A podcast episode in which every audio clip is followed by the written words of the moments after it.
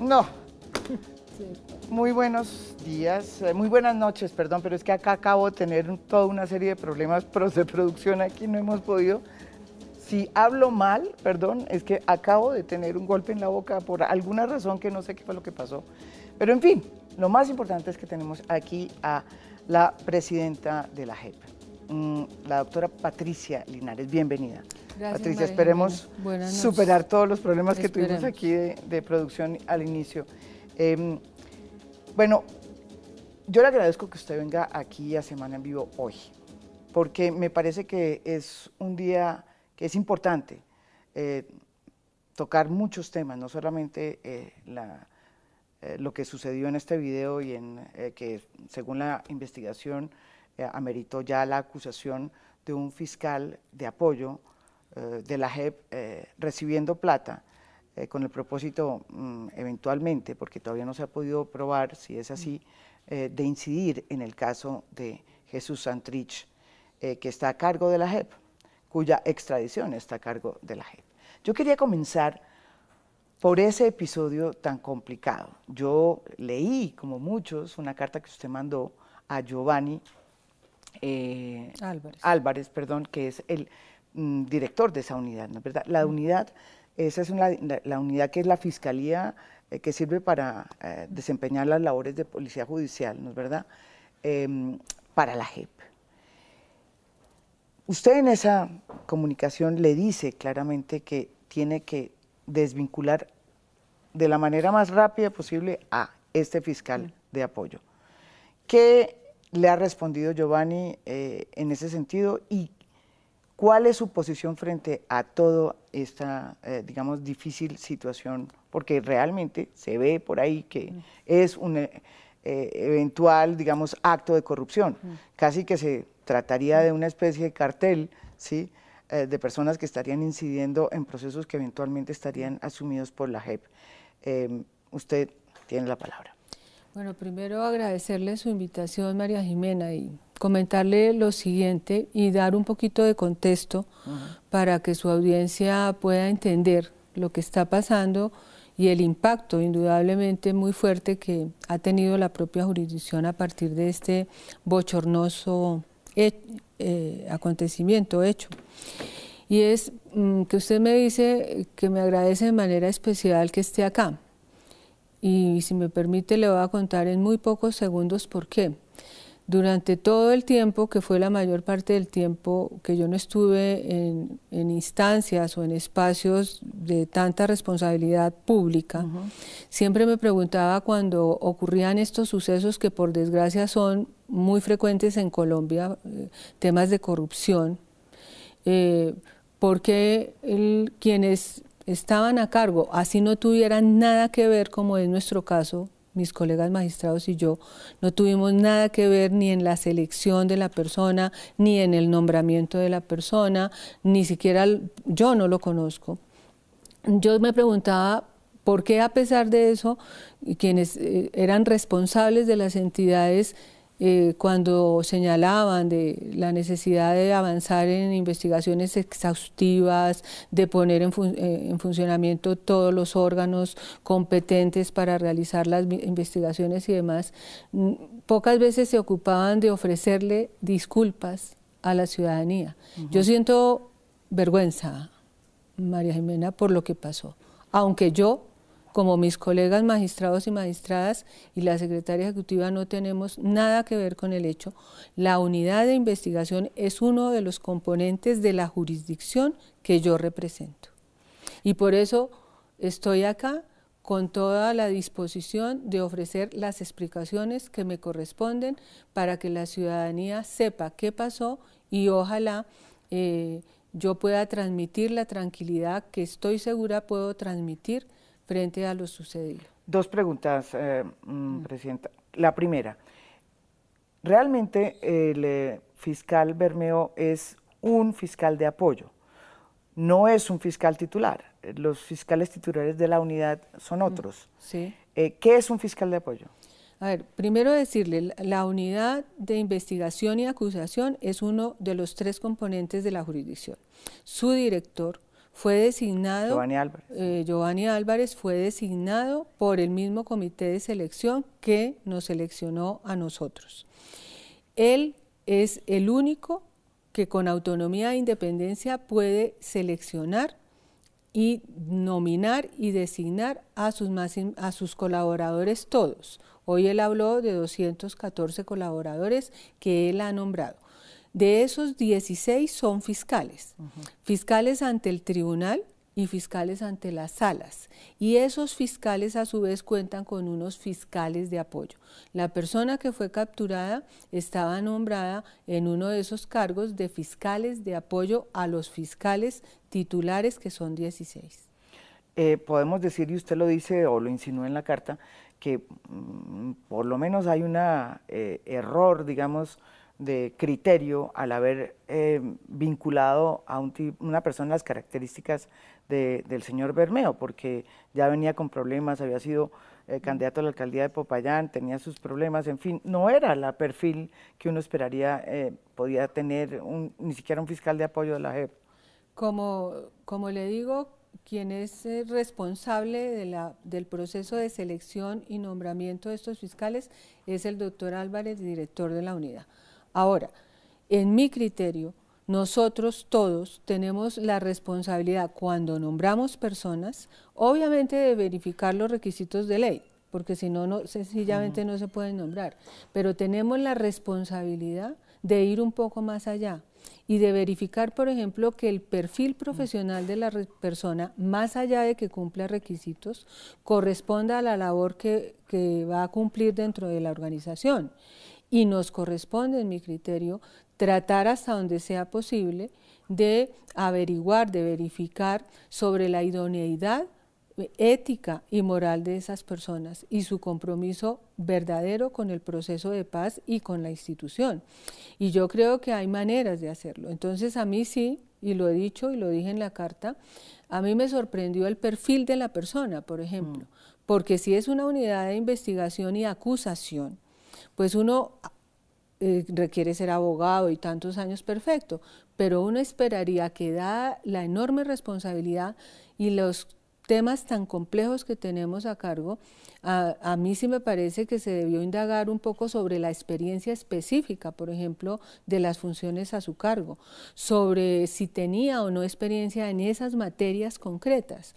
Y lo que yo veo ahora en la hoja de vida, y lo veo ahora, María Jimena, y lo digo con todo, con todo énfasis, serenidad, pero énfasis, a mí no me corresponde revisar esas hojas de vida.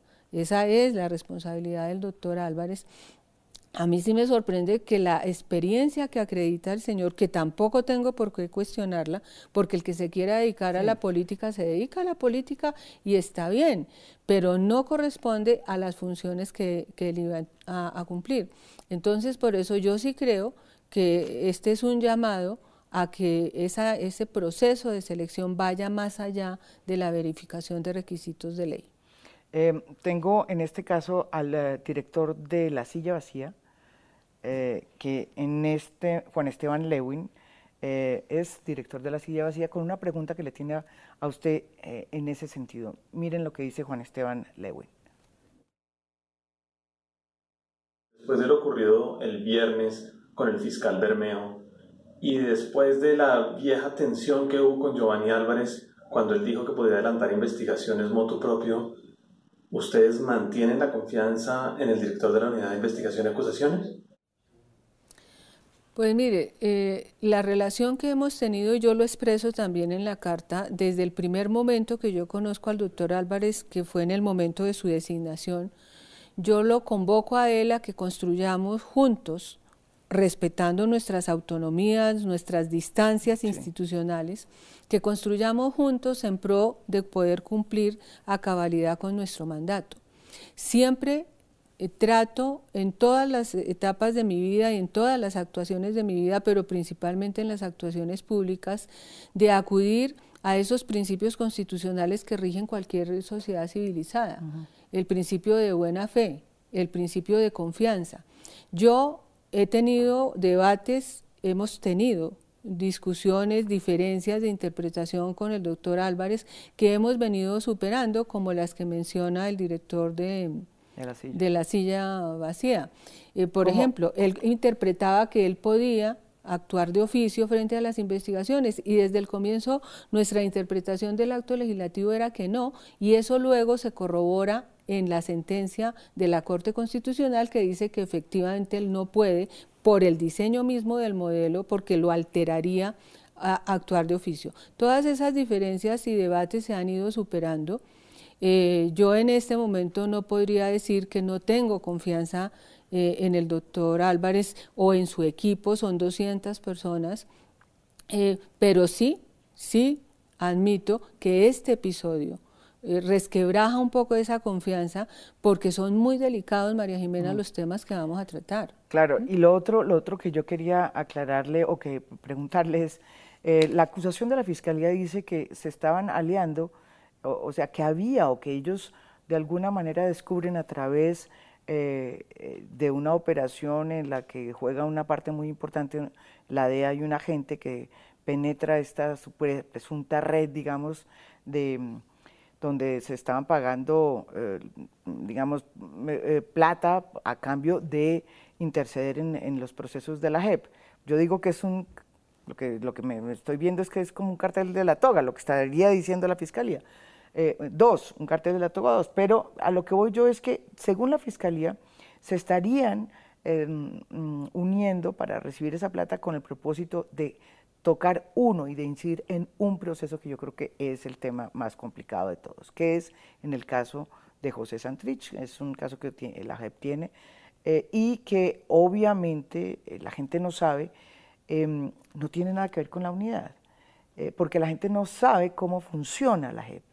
No tiene nada que ver con la unidad, pero la Fiscalía insiste en que mañana va a dar unas pruebas eh, que sostendrían que sí tiene que ver con Jesús Santrich, es decir, que Bermeo y el señor Gil, que es un para, ex parapolítico que ya cumplió su, condena y que es una persona que, según Santrich, ni siquiera se conocen, son de dos polos opuestos, eh, sí tendrían y estarían unidos. Explíquenos eh, ¿Cómo ve usted esa acusación? Pues mire, María Mina, yo vuelvo a reiterar lo que he debido reiterar casi durante un año que hemos tenido que enfrentar diferentes situaciones con la Fiscalía y con sectores políticos que cuestionan de manera reiterada eh, nuestras actuaciones, nuestras interpretaciones e incluso las decisiones que se adoptan eh, en el marco estrictamente judicial. De una parte decirle que Quiero creer en la legitimidad de las actuaciones de la Fiscalía. Yo, después de que conocí este hecho eh, hacia el mediodía del viernes, yo insistí en hablar con el señor fiscal. ¿Y habló? Lo, eh, logré eh, hacia las seis de la tarde y le expresé a él lo que le voy a decir, porque así lo pienso. Yo confío en la institucionalidad colombiana y supongo que si la Fiscalía adelanta un proceso de esta envergadura, incluso con participación de organismos eh, extranjeros, es porque, y procede como procedió, eh, sabiendo que el impacto obviamente no solo para la jurisdicción, sino para el proceso iba a ser gravísimo, pues yo supongo que lo hizo porque tiene suficientes elementos para hacerlo. Ya serán los jueces, por ejemplo, los que determinen la fortaleza de la investigación, la envergadura de la investigación.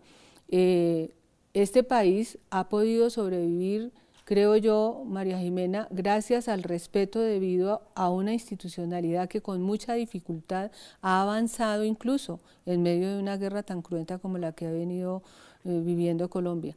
Vamos a ver qué pasa. Mm, espero de la Fiscalía lo que debe esperar cualquier ciudadano, que es rigor, objetividad, precisión, oportunidad y en este caso especialmente, y así se lo dije al señor fiscal, celeridad en esa investigación porque definitivamente afectó, ese hecho afecta de manera muy grave, muy grave a la jurisdicción y al proceso mismo. Eh, yo le quería hacer otra pregunta que tiene eh, que ver con, este proceso y es, y es que además de, em, de que salió lo que salió, los videos, la acusación de la fiscalía, eh, no se pudo hacer la audiencia de imputación porque el ex senador Gil estaba indispuesto mm. de salud, mañana se va a hacer. Mm, hay dos informaciones que ya tienen es que ver con usted. Eh, hoy, hoy salieron informaciones más o menos diciendo que había también una serie de nombramientos burocráticos que, en los que usted estaría eh, personalmente mm. vinculada y que tenían que ver con eh, Miguel Samper y con su hermano. Em, ¿Usted qué siente, qué piensa y qué le dice a la gente que, que está planteando eso como si fuera parte, digamos, de un botín burocrático que se, usted estaría repartiendo desde la presidencia de la JEP? Pues que siento indudablemente tristeza. Siento tristeza, María Jimena, porque se distorsionan de manera irresponsable hechos que afectan ya a personas que no tienen nada que ver con esto. Si yo asumo la presidencia de la JEP, si acepto eh, o me incorporo al proceso de selección, eso es responsabilidad mía de Patricia Linares y no de mi familia. ¿Qué le puedo decir? Que es tan distorsionado que, que termina siendo absurdo. Uno, yo no contrato, no tengo ni capacidad ni posibilidad, eh, afortunadamente, de contratar absolutamente a nadie en la jurisdicción. Eh, nunca he contratado a Miguel Samper, lo conozco desde muy pequeño, eh, nunca lo he, contratado en ninguna parte, ni tuve nada que ver con su contratación. Esa la hizo la doctora María del Pilar Bahamón, secretaria ejecutiva de la JED, y ella me lo comentó y me mostró por qué lo contrataba, por su trayectoria, porque es experto en justicia transicional, porque trabajó en el Ministerio de Justicia en el diseño del modelo, porque es una persona con conocimiento sobre el tema. En el año 2016, y en ese momento obviamente no había ni jurisdicción ni nada por el estilo, eh, Miguel Samper es designado director de la unidad de tierras. Y él invita a mi hermano, que es un ingeniero civil de gran trayectoria en esos y otros muchos temas, con una hoja de vida intachable, mm, mucho de, mucha de ella en el servicio público, lo invita a eh, vincularlo con mm. nombramiento como asesor. Eso fue en el año 2016.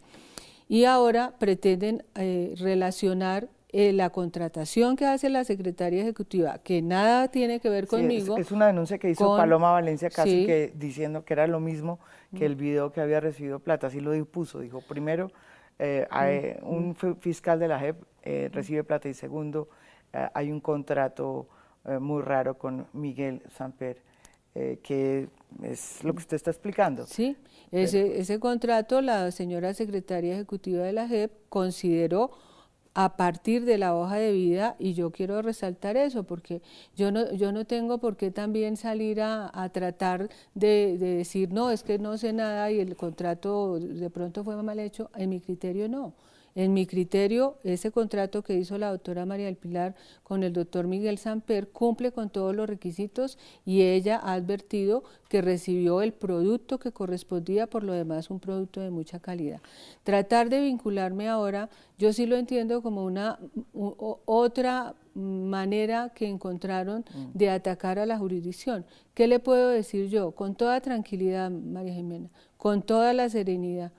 No hay ninguna posibilidad de que puedan establecer ningún tipo de actuación de mi parte que pueda ser siquiera tachada de indelicada o indebida. Me he cuidado toda la vida de eso. y por hechos que ocurren en el año 2016, pues difícilmente yo creo que pueden establecer un nexo. ¿Usted qué le dice a la senadora Panamá Valencia, que fue la que hizo la denuncia, eh, que están prácticamente poniéndola usted en la picota pública por cuenta del contrato con Miguel Samper precisamente en el día que sale el eh, escándalo del eh, video del fiscal Bermejo. Pues mire, María Jimena, yo el lenguaje de la senadora Valencia, la verdad, no lo comparto. Eh, me parece que no es la manera de debatir asuntos de Estado, pero es ella y ella sabrá por qué lo dice y cómo lo dice. Si lo que se pretende con esto es afectar mi tranquilidad para poder seguir cumpliendo con el mandato que me corresponde, pues sencillamente no, porque yo tengo la conciencia absolutamente tranquila y como le digo, el solo análisis de fechas de una y otra cosa, la imposibilidad real y material que yo tengo de contratar a cualquier persona, pues eh, muestran claramente que, ahí no hay nada distinto a querer hacer daño. Eh, también se metieron con su, hoy precisamente con su marido, o sea, con toda su familia. Eh, su marido también, por alguna razón que no entendí, pero eso también se ha vuelto como una especie de mácula, haber trabajado, su marido trabajó eh, en la época de Samper, como, como muchos, entre otros el fiscal también trabajó, el actual fiscal Néstor Humberto Martínez también trabajó con, con Ernesto Samper, pero en el caso de su marido, ¿qué hizo? En, el, año 95, él aceptó la invitación que le hizo en ese entonces el presidente Samper a trabajar a su lado como consejero económico. Mi esposo, Gabriel Misa Zarango, es un economista muy reconocido, fundamentalmente académico. Creo que ese fue el único cargo público diferente a, la universidad, porque él es profesor titular de la Universidad Nacional, un gran investigador, entrega ahora en la Feria del Libro uno de sus libros de investigación sobre economía.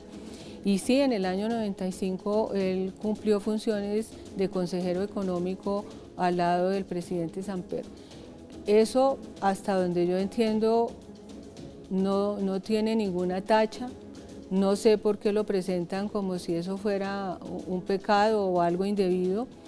Eh, simplemente veo que en la medida eh, en que no encuentran eh, cómo atacar no a Patricia Linares, sino a quien representa la jurisdicción, pues encuentran la posibilidad de hacer daño. yo estoy muy tranquila, María Jimena, me duele porque mi familia se ve afectada. Mi familia, mis hermanos, todos eh, son personas honestas, íntegras, que viven de su trabajo como lo he hecho yo. Eh, me duele que mis padres eventualmente tengan que ver esto, son dos ancianos de, de 85 años, pero si con eso se pretende debilitar aún más a la jurisdicción o ¿por qué no?, que quien hoy es cabeza en tanto presidenta. De un paso al lado, pues es que yo no tengo nada ni que ocultar, ni de, lo que, ni de qué avergonzarme, está todo sobre la mesa, luego lo lamento mucho por mi familia, pero seguiré adelante. Y, le pregunto esto porque en las últimas horas es casi que en las redes más importante estas acusaciones, entre comillas, que le hacen a usted, que eh, el caso sí dramático de corrupción del fiscal eh, de apoyo eh, que Bermeo. Eh, se está volviendo más importante el, caso personal suyo que realmente reviste pues de, como usted bien lo dice, de una evidente, no sé, intento por, por menoscabar el digamos, la, la, espina dorsal de la JEP, que es usted, o por lo menos la, la cabeza visible de, la JEP. Em, ¿Usted cree que algunas veces se siente que, que está al borde de decir aquí, hasta aquí llegué? Siempre he tenido muy presente, mm, María Jimena, que en este eh, momento eh, mi responsabilidad con la sociedad, con el Estado, con las víctimas, con el proceso, con la jurisdicción, es seguir adelante, eh, afrontar todas las situaciones que se nos presenten, aclarar todas las situaciones que tengamos que aclarar, corregir aquello que tengamos que corregir. No le niego que ha sido difícil, sobre todo en las últimas semanas, ha habido una especie de arremetida, si me permite el término, muy, muy fuerte. Eh, todos los días hay algo, todos los días surge un, nuevo, un nuevo asunto, una nueva información, muchas veces distorsionada. Eh, sin embargo, fíjese que la semana pasada había sido una semana, al menos para mí, muy especial, porque mm, la sociedad civil, por ejemplo, por iniciativa, no recuerdo de quién, empieza a, conformarse como grupo de apoyo para la JEP. En la, semana pasada, por ejemplo, recibimos al expresidente Gaviria y a todo el Partido Liberal que quieren mostrarnos su apoyo. Tuvimos un desayuno con toda la comunidad internacional, los embajadores y los mm, representantes de Naciones Unidas para manifestarnos su apoyo y sus preocupaciones, porque ellos van a terreno y ven qué está pasando eh, en las zonas, ven cómo ciertas eh, manifestaciones de violencia que creíamos ya superadas vuelven a aparecer, hablan con los comparecientes que les transmiten sus preocupaciones. Entonces había sido de, de alguna manera una semana muy especial, muy positiva, porque uno empieza a ver los frutos de lo que se propuso en cuanto a proyectarse como algo creíble, como algo en lo que se puede confiar y la gente poco a poco empieza a entender el modelo, el lenguaje, lo que se puede esperar de la jurisdicción y lo que no se puede esperar de la jurisdicción. Y bueno, viene este bochornoso hecho que yo no quiero minimizar y por eso a propósito de lo que usted menciona, sí es por lo menos curioso que se trate de orientar a la opinión pública hacia una serie de circunstancias que no tienen nada que ver la una con la otra, en donde yo, por ejemplo, en contrataciones, repito, no tengo absolutamente nada que ver, y hoy aparezca que el problema es ese y no ese bochornoso y repudiable hecho de corrupción indudablemente, María Jimena, porque más allá de lo que haya pasado... Es un hecho de corrupción, hasta mm. hoy sí, es un hecho de corrupción. hasta hoy es un hecho de corrupción. Es un hecho, vamos a ver si tiene que ver con el caso de Santrich. Y yo le quiero aclarar porque de ninguna manera tiene que ver con el caso de Santrich. Eh, y es la garantía de no extradición que está consagrada en el artículo 19 es una competencia y facultad exclusiva del tribunal de y concretamente de la sección de revisión del tribunal. Fíjese cómo se denomina la unidad, unidad de investigación y acusación.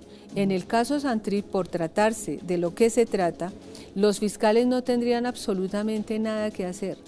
No hay ningún requerimiento, ninguna solicitud de apoyo, ni de información, ningún auto en donde la sección de revisión haya acudido a, la unidad de investigación en este caso. Y eso es fácilmente verificable, María Jimena, porque todas las solicitudes y requerimientos que hacen los jueces, los magistrados a la unidad están consignados en autos eh, formales específicos donde se hace el requerimiento específico. Una pregunta porque ya nos toca irnos, pero el fiscal dice, o la fiscalía dice que tiene pruebas, mañana las va a dar, de que efectivamente eh, hay una vinculación derecha con el caso, directa con el caso, digamos en este caso de corrupción, de que esta plata se dio para interceder a través de Bermeo eh, en el caso de Santrich. Usted se sostiene diciendo, hoy es muy difícil que eso pase.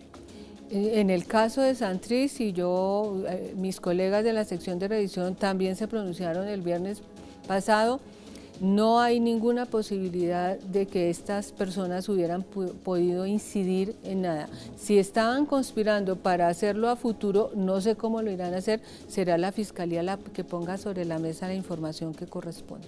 Eso va a pasar mañana, ojalá sepamos algo mañana. Nos vamos, no se vayan, nos falta todavía media hora más de conversación porque nos faltan muchos temas, entre ellos la ley estatutaria de la JEP.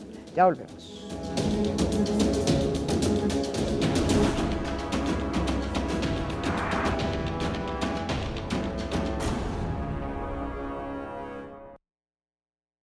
Volvemos aquí en Semana en Vivo. Estamos con Patricia Linares, presidenta de la JEP. Mm, doctora Linares, la denuncia de la Fiscalía que mm, no, pudo hacerse hoy una audiencia de imputación contra Bermeo, que es un fiscal de apoyo, y contra el ex eh, eh, congresista eh, Luis Alberto Gil, creo que es así.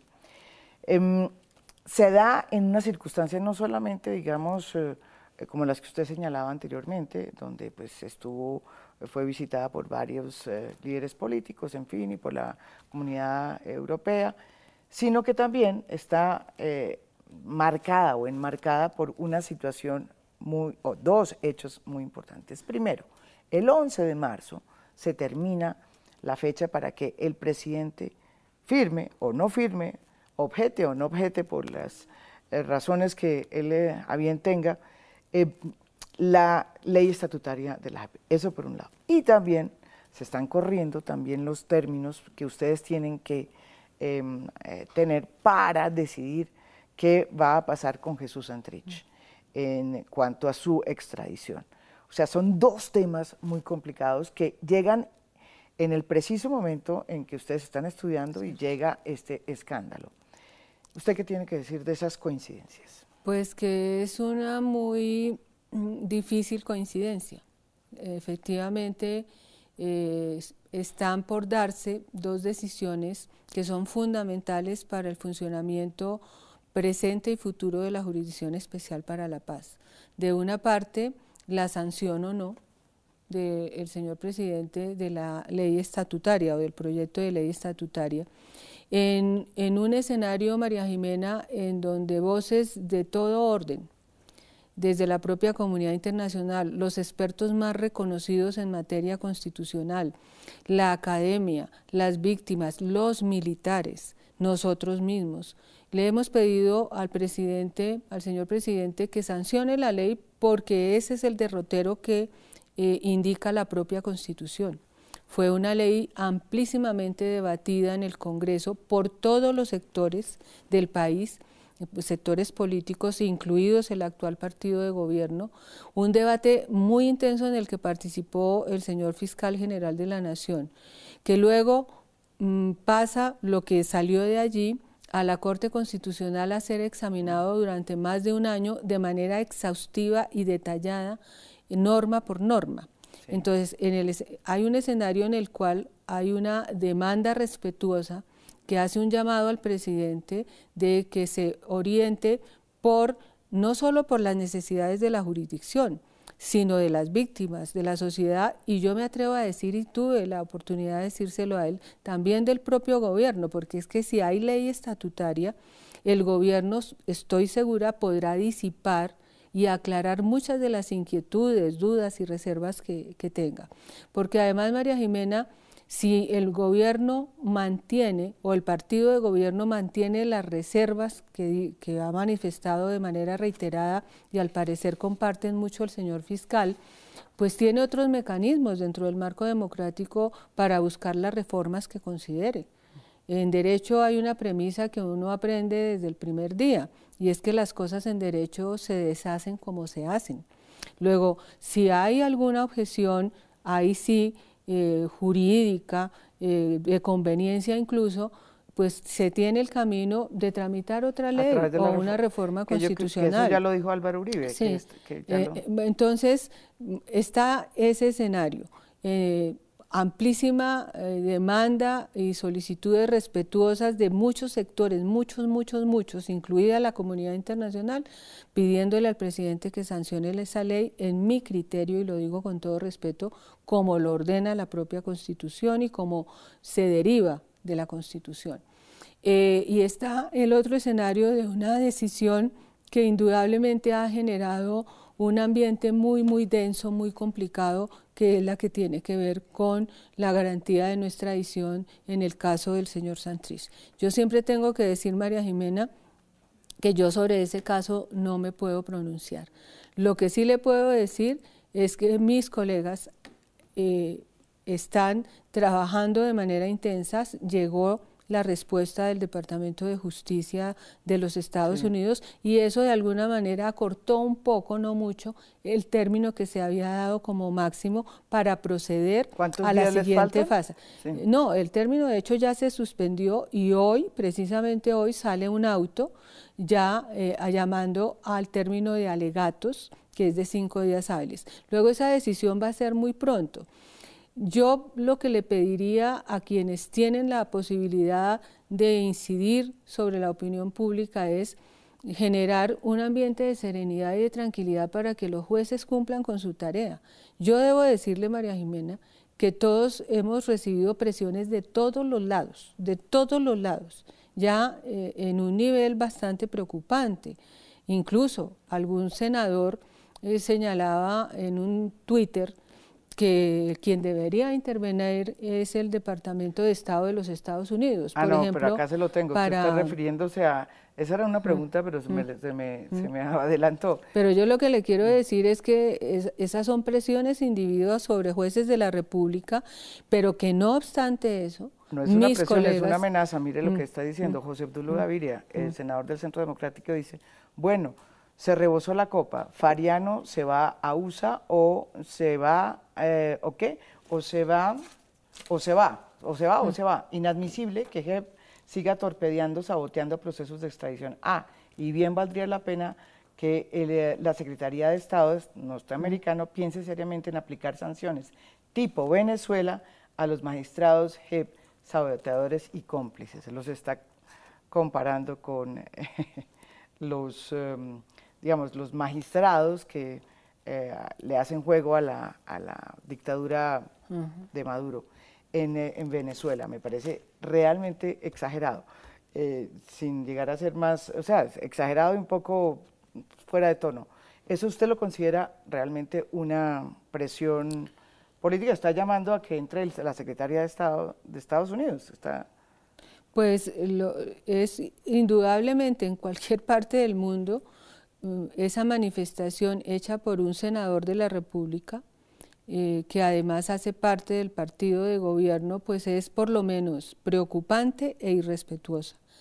Eh, y lo que yo le quiero decir es que diciendo lo que acabo de decir, no es, nunca será suficiente para que mis colegas que tienen a cargo ese tema que ha sido tan supremamente difícil eh, cambien su posición o sientan temor o se abstengan de tomar la decisión que ellos consideren que deban tomar.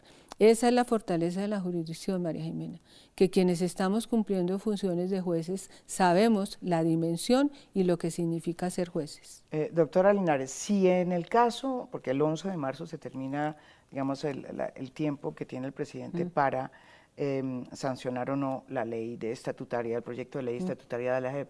En el caso de que, de que eh, objete por inconveniencia o por las razones que quiera, eh, algunas de las partes de, la ley estatutaria, puede darse el caso de unos ocho meses de interinidad de, esa, de ese proyecto de ley hasta que vuelvan otra vez al Congreso, pasa, pasa al Congreso, pasa a la Corte y de pronto, no sé, muchos escenarios, pero posiblemente la Corte va a terminar diciendo que no se puede hacer nada con la ley porque la ley es parte ya de la Constitución y no se puede, y esas objeciones ya se habían de, alguna manera eh, objetado, solucionado, advertido al fiscal de manera constitucional. La pregunta es, ¿qué hace la JEP durante esos ocho meses? ¿No es difícil? Eh, es difícil, pero seguirá funcionando como ha venido funcionando. Es que nosotros desde el 15 de enero del año pasado estamos funcionando sin ley estatutaria y tenemos que seguir funcionando porque a un juez se le impone administrar justicia y en ningún caso puede denegar justicia. Los procesos todos seguirán avanzando con base en qué, María Jimena, con base en la norma constitucional, en el derecho internacional de los derechos humanos, en el derecho penal internacional, en la jurisprudencia, que es muy rica por lo demás, de la Corte Suprema de Justicia, de la Corte Constitucional. Lo que queremos nosotros al insistir que se sancione la ley es garantizar de manera inequívoca eh, los principios que son sagrados en, este tipo de procesos y en todo en general, que es los principios y los derechos a la seguridad jurídica y al debido proceso. Si no hay ley, nosotros mismos tenemos que interpretar el marco jurídico superior respecto de situaciones que en la ley estatutaria ya están definidas de manera clara e inequívoca. Y le pongo solo un ejemplo. Eh, el caso de la extradición en general, o mejor, de la garantía de no extradición. La, la, norma constitucional, artículo 19 transitorio, ese ya lo analizó la Corte porque está contenido en el acto legislativo y, y, ya es cosa juzgada. Luego, mal podría objetarse esa garantía de no extradición porque ya es cosa juzgada. ¿Qué es lo que hace la ley estatutaria o el proyecto hasta hoy de ley estatutaria? Desarrolla esa norma y fija los parámetros a seguir y las competencias específicas que para desarrollar o, tratar esa garantía de nuestra adicción le corresponde a la jurisdicción y a otras instituciones. Y la Corte Constitucional, en un análisis exhaustivo, minucioso, riguroso, deja en claro, por ejemplo, quiénes tienen la potestad eh, sobre la captura, en qué momento entra a, funcionar la, la JEP, cuál es el límite de la competencia de la jurisdicción. Si no hay ley estatutaria, eso tocará seguirlo interpretando a partir de la norma constitucional que está en plena vigencia. Y, déjeme decirle una cosa, la ley estatutaria o el proyecto de ley estatutario obviamente no está en vigencia y no lo estará si el presidente no la sanciona. ¿cierto? Pero la sentencia de la Corte Constitucional, la 080, está en plena vigencia, eh, es cosa juzgada y nos vincula no solo a nosotros, sino a todos los servidores públicos y a todos los colombianos. Una, una de las, de las eh, preguntas que les hicimos aquí a, unas personas que quisimos eh, que vinieran acá a, a, través de las pantallas para hacerles una pregunta es Jorge Restrepo, profesor y director del CERAC. Él tiene esta pregunta que yo creo que es pertinente para este momento.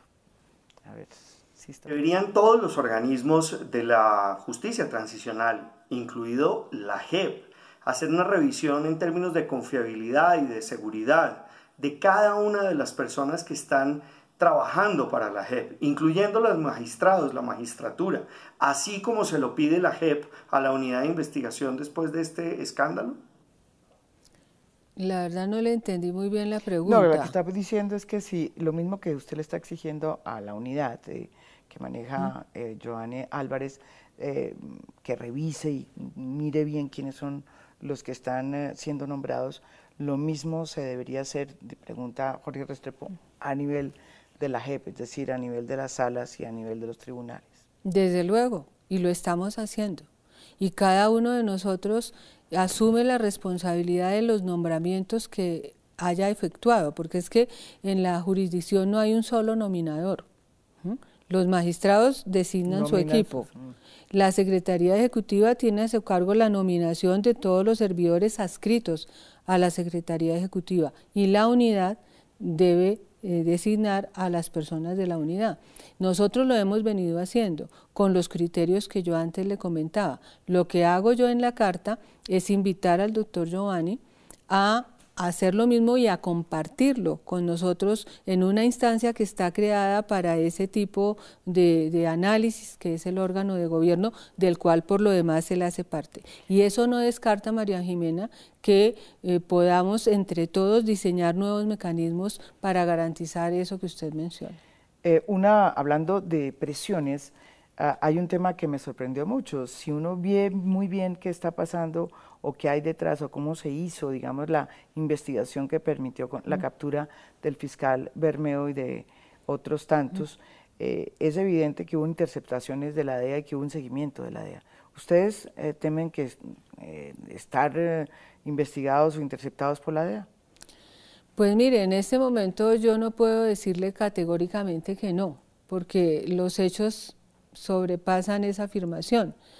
Yo espero que no sea así porque este es un Estado de Derecho, este es un esta, esta es una institución pública, es, un, es una institución que administra justicia y pues ningún colombiano puede estar expuesto a este tipo de interceptaciones si ellas no están antecedidas de los trámites que le dan legalidad a las mismas.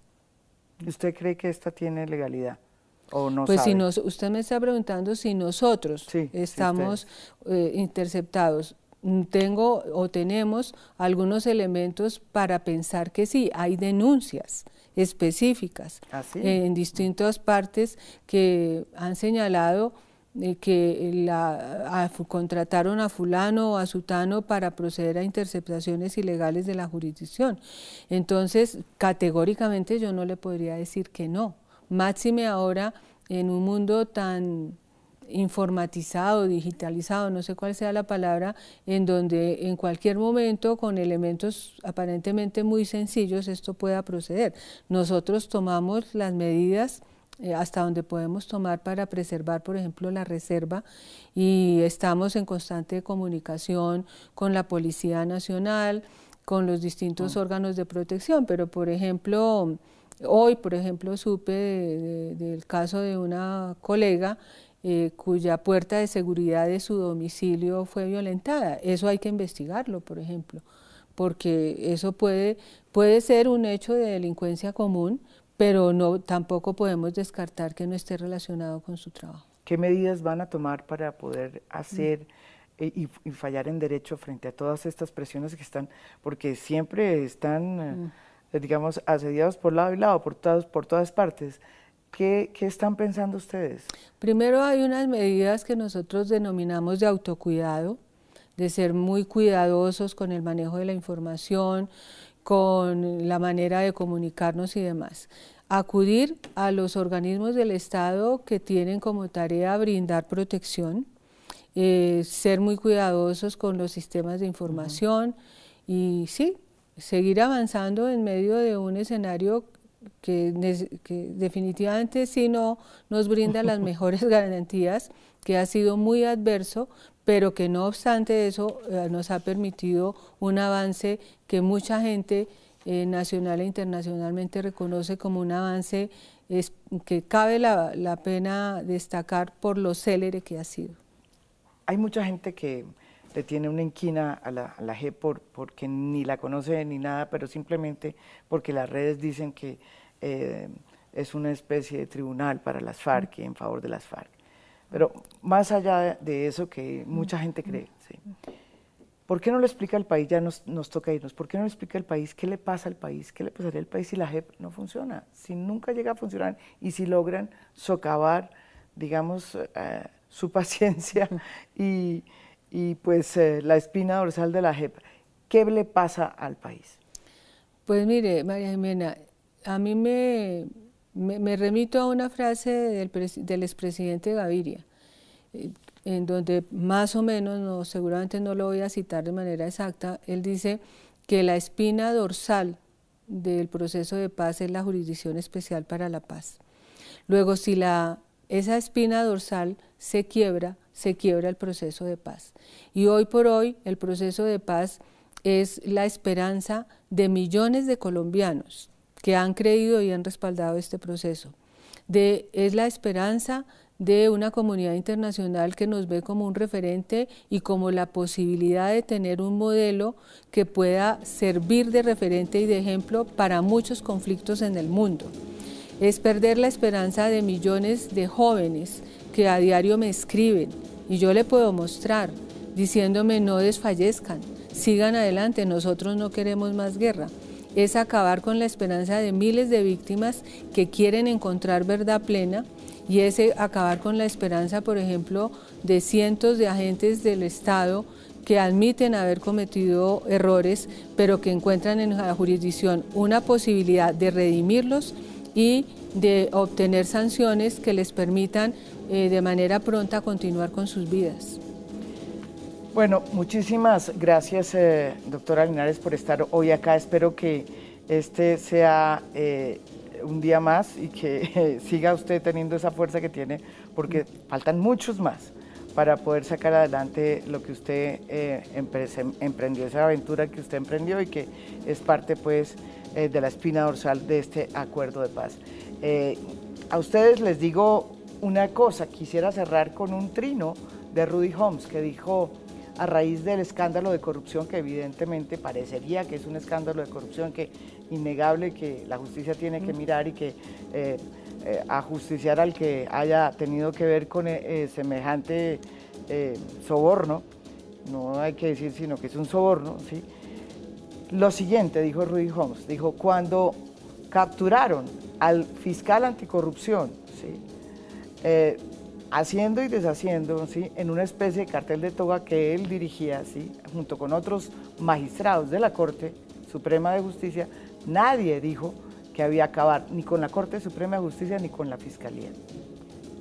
Muy buenas noches.